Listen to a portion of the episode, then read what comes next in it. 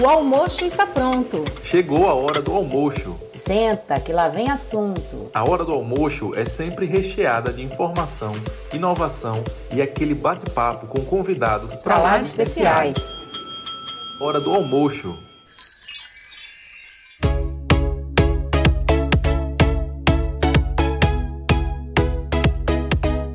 Olá, seja muito bem-vindo a mais um podcast da Odonto Brain, o nosso famoso Hora do Almoço. Hoje vamos trocar muitas experiências, dessa vez com a doutora Suzane Grubzik, odontopediatra. Seja muito bem-vinda, Su. Obrigada, Fabi. É sempre muito bom poder compartilhar assuntos tão relevantes e tão atuais na odontologia. Hoje o nosso assunto é sobre a gestante, na verdade, a higiene bucal da gestante. A gente já sabe que é muito importante que a gestante vá ao dentista. Então, eu gostaria que você comentasse um pouquinho sobre a higiene bucal da futura mamãe. Muito bem, Fabi, é exatamente isso. A gestante, a gestação é um momento em que a mãe ela está muito receptiva a informações, exatamente porque ela quer proporcionar para o seu bebê especialmente se for primípara, né, o primeiro bebê dela, tudo de bom, tudo de bom.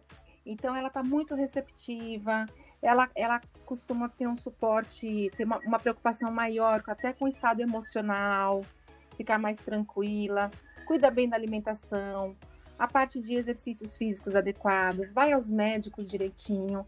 Então isso é muito comum acontecer. O pré-natal odontológico é algo que já tem alguns anos que tem sido é, colocado como muito importante dentre as consultas em que a gestante precisa passar durante a gestação.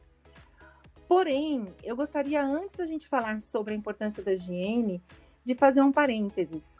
É muito importante que, ao, ao estar planejando a gestação, o núcleo familiar, o casal, os responsáveis por aquela vida né, que irá se formar, já procurem também um consultório odontológico para poder fazer não somente uma consulta para que todos tenham saúde bucal e também para receber informações que são muito valiosas em relação à higiene e alimentação.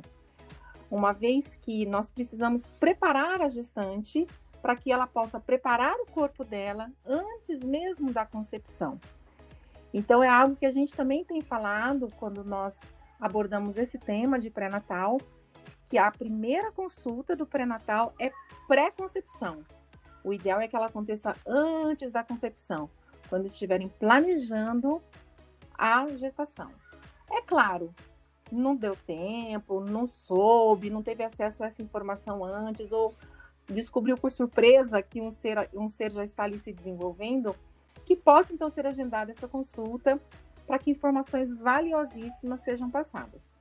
E quando a gente fala em pré-natal odontológico, muitas vezes isso pode gerar um certo desconforto, porque ainda existem muitos mitos, muitas crenças de que é perigoso o gestante ir para o dentista. E isso não é só a população em comum que acha, não. Muitos profissionais colegas nossos também acham que a gestante só deve ir no dentista em situações de urgência. Veja, nós não estamos falando de procedimentos clínicos quando a gente fala de pré-natal odontológico. Claro que são importantes também.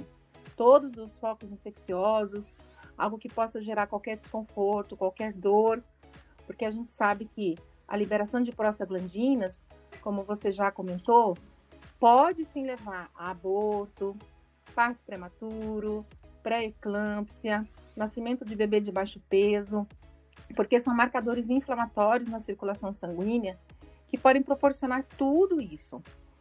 Então é muito importante que ela não tenha nenhum foco infeccioso e nenhuma outra condição clínica que possa, durante a gestação, levar a todas essas consequências, é, muitas vezes muito ruins, né, para todos envolvidos.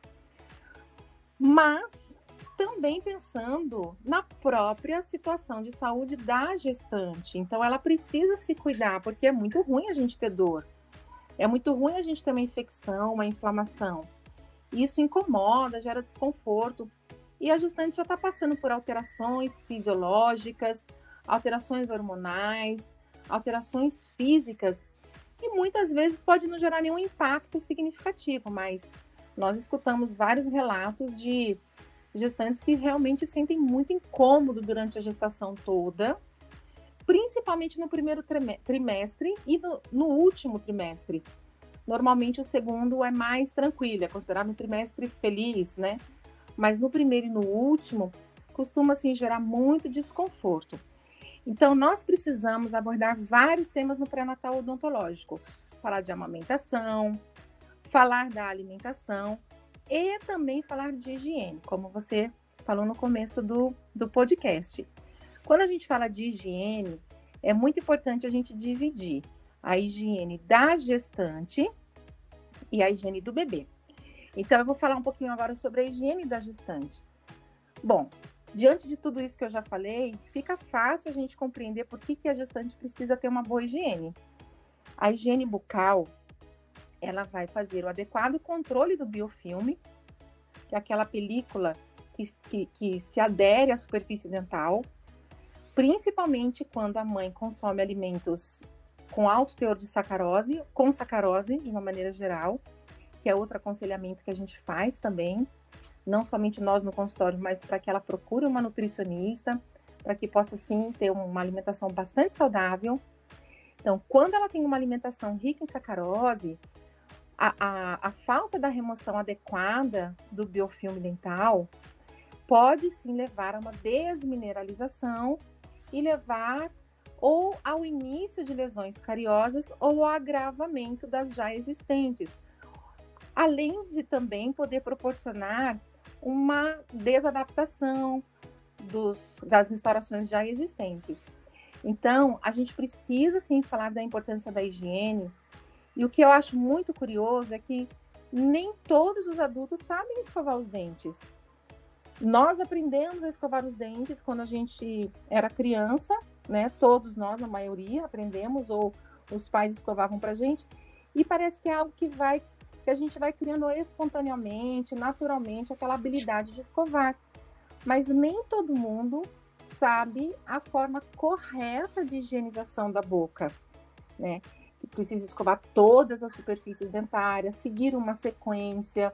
Então, as técnicas de escovação precisam sim ser repassadas para a gestante, para o núcleo familiar envolvido, porque os bons hábitos da gestante vão refletir na saúde dela e do bebê, informação dentro dela, mas os bons hábitos de todos da família, todos os envolvidos com a gestação, depois, quando o bebê nascer, vão ter um impacto significativo para estabelecer bons hábitos no bebê. A gestante não está sozinha. Então, todos que estão envolvidos também devem sim aprender, todos na casa, né, que convivem com a gestante. Então, as técnicas básicas de higiene que nós dentistas já sabemos precisam sim ser repassadas, ser reforçadas. A importância do uso diário do fio dental. E nós precisamos também relembrar que existem situações que acontecem, especialmente na gestação, que podem agravar as doenças bucais, como doença cárie e doenças periodontais. As alterações hormonais leva uma série de, de, de, de, de consequências no corpo e pode levar, pode agravar, pode iniciar doenças não, não existentes antes, como a gengivite, ou mesmo agravar, por conta de alterações no, na circulação. Além disso, enjoos matinais. Tem gestantes que têm ânsia, que têm náuseas, que chegam a vomitar várias vezes. Então, isso pode levar a uma erosão ácida dos dentes a acidez também é um meio muito propício para a desmineralização dentária. E a hipossalivação também. A gente sabe que existe sim também, em consequência de todas essas alterações gestacionais, a redução da produção de saliva. E a saliva, ela tem uma ação muito importante, porque não somente a presença física dela dificulta a desmineralização dentária, porque ela tem um efeito de tamponamento, ela reverte a acidez promovida, né, iniciada pela presença da sacarose, que é a queda do pH, que é exatamente o que desmineraliza o dente, deixando ele fraco, poroso, podendo então iniciar lesões cariosas. E ela ajuda na lavagem, na lavagem da cavidade bucal e remoção, ela ajuda na remoção do biofilme bacteriano. Então, assim, todos esses fatores podem interferir na, na situação de saúde bucal da gestante e muitas vezes ela acaba levando aquela crença de que cada gestação ela perde um ou dois dentes. Cada gestação foi um dente que eu perdi, mas na verdade é a, a importância de se redobrarem os cuidados. Aquela gestante que mantém uma higiene muito bem realizada e existe uma tendência de negligenciar a higiene, sim. Muitas vezes porque, como ela está com fome, à noite aumenta né, o apetite, ela pode comer e dormir pelo cansaço sem fazer a devida higiene bucal. Isso é muito comum nas gestantes. Então, a gente precisa reforçar a importância dela sempre se deitar após uma higiene bucal muito bem feita. Então, Fabi, em relação à higiene bucal da gestante, é, é fundamental nós enfatizarmos a importância da gestante que tem bons cuidados de higiene bucal, que se mantenha, e aquelas que negligenciem, que negligenciam, que não deixem de reforçar os autocuidados, pensando nela e pensando na saúde do bebê. É, então é importante o profissional dentista é abrir um pouco a cabeça quando ele se depara, por exemplo, com uma moça em idade fértil, né? E falar para ela desses cuidados que ela deve ter antes de pensar em engravidar, né? O dentista já poderia ter esse foco de orientar a futura mamãe, né? Quando se depara com uma jovem em idade fértil. O que, é que você Isso acha? Mesmo. Isso mesmo, acho perfeito, uma estratégia maravilhosa. Que nós devemos sim ter esse olhar. Adolescentes a partir da adolescência, a gente já aborda temas como concepção, como gravidez indesejada. Nós podemos, sim, a gente não trata somente boca, a gente sempre fala isso, né? A gente trata o ser humano. Então, com certeza, está trabalhando com adolescentes, está trabalhando com a, mulheres adultas jovens e sabe que de repente ela está nesse processo de talvez uma possível, é, uma possível gestação, abordar sim esses temas é muito importante. Joia. E quanto ao consumo do flúor pela gestante, o que é que você me diz? Então, Fabi, a água nossa, ela já é bastante fluoretada, ela já é fluoretada o suficiente. Então, basta que ela mantenha uma higiene bucal adequada, creme dental com flúor, dentifrício com flúor, porque ela não vai engolir, então não vai ter um efeito é, é, somatório em, junto com aquele flúor que ela está consumindo na água. O flúor importante é o flúor na cavidade bucal, em contato com os dentes. Então, a suplementação de flúor, ela não é indicada. O Brasil, ele tem praticamente todos os municípios de todos os estados com água fluoretada. Então, a suplementação, ela não é indicada. Ao contrário, pode-se levar uma toxicidade crônica pela ingestão é, é, diária, né, de um suplemento de flúor e com isso sim levar a fluorose dentária no bebê, porque já existem dentes que estão se formando desde a vida intrauterina. O flúor para prevenir lesões cariosas no bebê deve ser introduzido quando romper o primeiro dente descido na cavidade do bebê e na quantidade e na frequência ideal. É isso mesmo, Su. A gente sabe que aquele bebezinho, quando tem o primeiro dente rompido na cavidade bucal, a mãezinha já deve fazer escovação com o creme dental, com flúor, acima de mil ppm, né? E na quantidade de um arroz cru. Não é isso? Quando ele está por quando ele está por volta já dos três anos, essa quantidade aumenta para um grão de arroz cozido. Isso mesmo. E as crianças mais velhas, né, crianças que já sabem cuspir por volta dos 5 anos, aí já é a quantidade de uma ervilha. E sempre o creme dental fluoretado. Não é isso mesmo? É exatamente isso. Veja, antes preconizava-se a, a utilização de dentifrício não fluoretado para crianças até 3 anos de idade. Porém, o índice de lesões cariosas, o índice da doença, a frequência, a prevalência da doença cárie aumentou muito junto com esse, com esse aconselhamento. Então, isso mudou. Então, a orientação aqui no Brasil é até irromper o primeiro dente descido na cavidade bucal do bebê, não é necessário fazer higiene. Não é necessário fazer higiene. Por quê? Aquele bebê que é amamentado exclusivamente no seio materno, o leite materno, ele é protetor.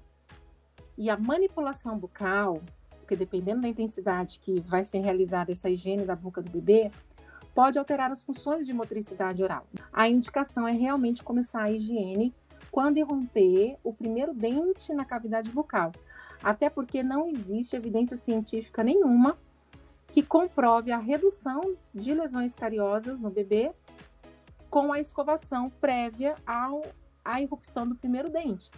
Então, começou a irromper o primeiro dente, é nesse momento que vai iniciar então a higiene bucal com dentifrício com pelo menos mil ppm de flúor. De 0 a 3 anos, duas vezes ao dia é o suficiente. Claro, sempre lembrando da não introdução de alimentos com sacarose. Então, a orientação da alimentação também é fundamental, porque senão não há flúor que segure essa desmineralização. Então, duas vezes ao dia, 1000 ppm, numa quantidade equivalente a um grão de arroz cru até os 3 anos de idade, como você bem disse. Dos 3 aos 5 já aumenta um pouquinho, porque ele já tem mais dentes na boca e já está desenvolvendo a capacidade de expectorar. E acima de 5 anos, um grãozinho, um grão de ervilha, e é o suficiente para limpar todos os dentes. Não é necessário fazer aquela onda de creme dental que se, que se vê nas propagandas né, de dentifrícios. Não é necessário de jeito nenhum. Um, uma observação bastante interessante é em relação ao tipo de dentifrício, né, Fabi? É. Então, o dentifrício que a gente vê a recomendação é que seja um creme dental familiar, né? A gente fala que não existe creme dental para adulto. Existe um creme dental, sim, infantil, que tem um gosto diferenciado, um gosto mais agradável para a criança. Mas a gente fala que a família pode perfeitamente usar um creme dental só, não é isso? Exatamente.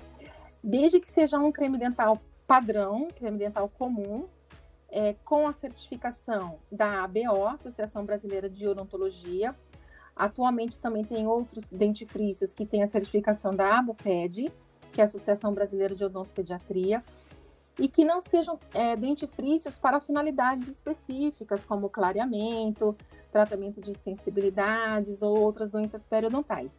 Então, os cremes, os, os, os dentifrícios mais comuns, eles podem sim ter a prescrição familiar, ou seja, ser usado para todos os membros da família. O que vai mudar é a quantidade, cada um na sua devida quantidade, e em crianças, sempre sob supervisão de um adulto. Por que, que existe creme dental infantil? Exatamente porque, para motivar, para o lúdico, Existem crianças que não aceitam com muita facilidade os dentifrícios convencionais, pelo sabor, pela abrasividade. Então a mãe, os pais acabam optando, né, pelos infantis. Ali tem o personagem, tem a parte lúdica, tudo bem. Mas é um gasto a mais. Nós sabemos que tem muitas famílias que não têm condições, muitas vezes, nem de comprar uma escova dental por membro da casa. É, e aí a indicação ainda de um, um dentifrício para cada idade, que muitas vezes é o que confunde, porque é como está no rótulo, né? A indústria farmacêutica pega pesado no, no incentivo do consumo, mas a prescrição não é necessária que seja um por idade e sim um único familiar. E aí, claro, cada profissional vai saber indicar no momento da consulta a, o, o dentifrício para aquela família para atender a necessidade daquela família. Muito bom. E me fala uma coisa, Su, e o papai e a mamãe que insiste em não usar o flúor porque tem medo, enfim, o que é que você tem a dizer sobre isso? É, Fabi, infelizmente, existem muitas pesquisas que eu não vou nem dizer que são mal conduzidas, mas que são mal interpretadas pelos seus leitores, muitas vezes relacionando flúor a situações de desenvolvimento de autismo, de câncer, de problemas de tireoide. E quando a gente vai avaliar a pesquisa, nós vemos que é um teor de flúor extremamente elevado que foi utilizado, então que não tem o menor sentido da gente não indicar o flúor na, na, no uso diário de bebês e crianças. Esses pais, quando eles chegam no. É claro que eles têm o direito total de não utilizar, é um direito que eles têm.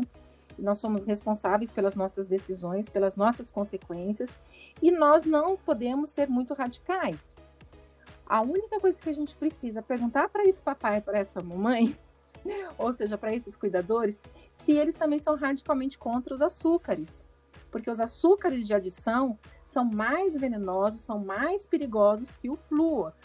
Se eles realmente forem totalmente contra o açúcar, e isso inclui o mel, isso inclui frutas batidas em forma de suco, se eles também tiverem essa, essa visão, a gente tem uma tranquilidade.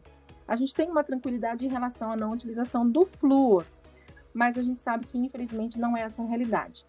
Existe sim uma resistência muito grande ao flúor, mas a adesão ao, à sacarose continua também alta. Então a recomendação é consulte sempre um odontopediatra, consulte sempre seu dentista e os pediatras, porque no site da Sociedade Brasileira de Pediatria tem essa recomendação. Então, nós estamos todos alinhados em prol da saúde da gestante e do bebê. Muito bom. Olha, foi muito enriquecedor hoje o nosso bate-papo. Eu agradeço muitíssimo a sua presença hoje aqui no Hora do Almoço. Eu que agradeço, Fabi. É sempre muito bom trocar experiências, porque a gente aprende a cada bate-papo que a gente tem. Então a gente agradece em nome da Odontobrain aos nossos colegas que estão aqui nos prestigiando hoje e não deixe de nos seguir nas nossas redes sociais. Até o próximo podcast.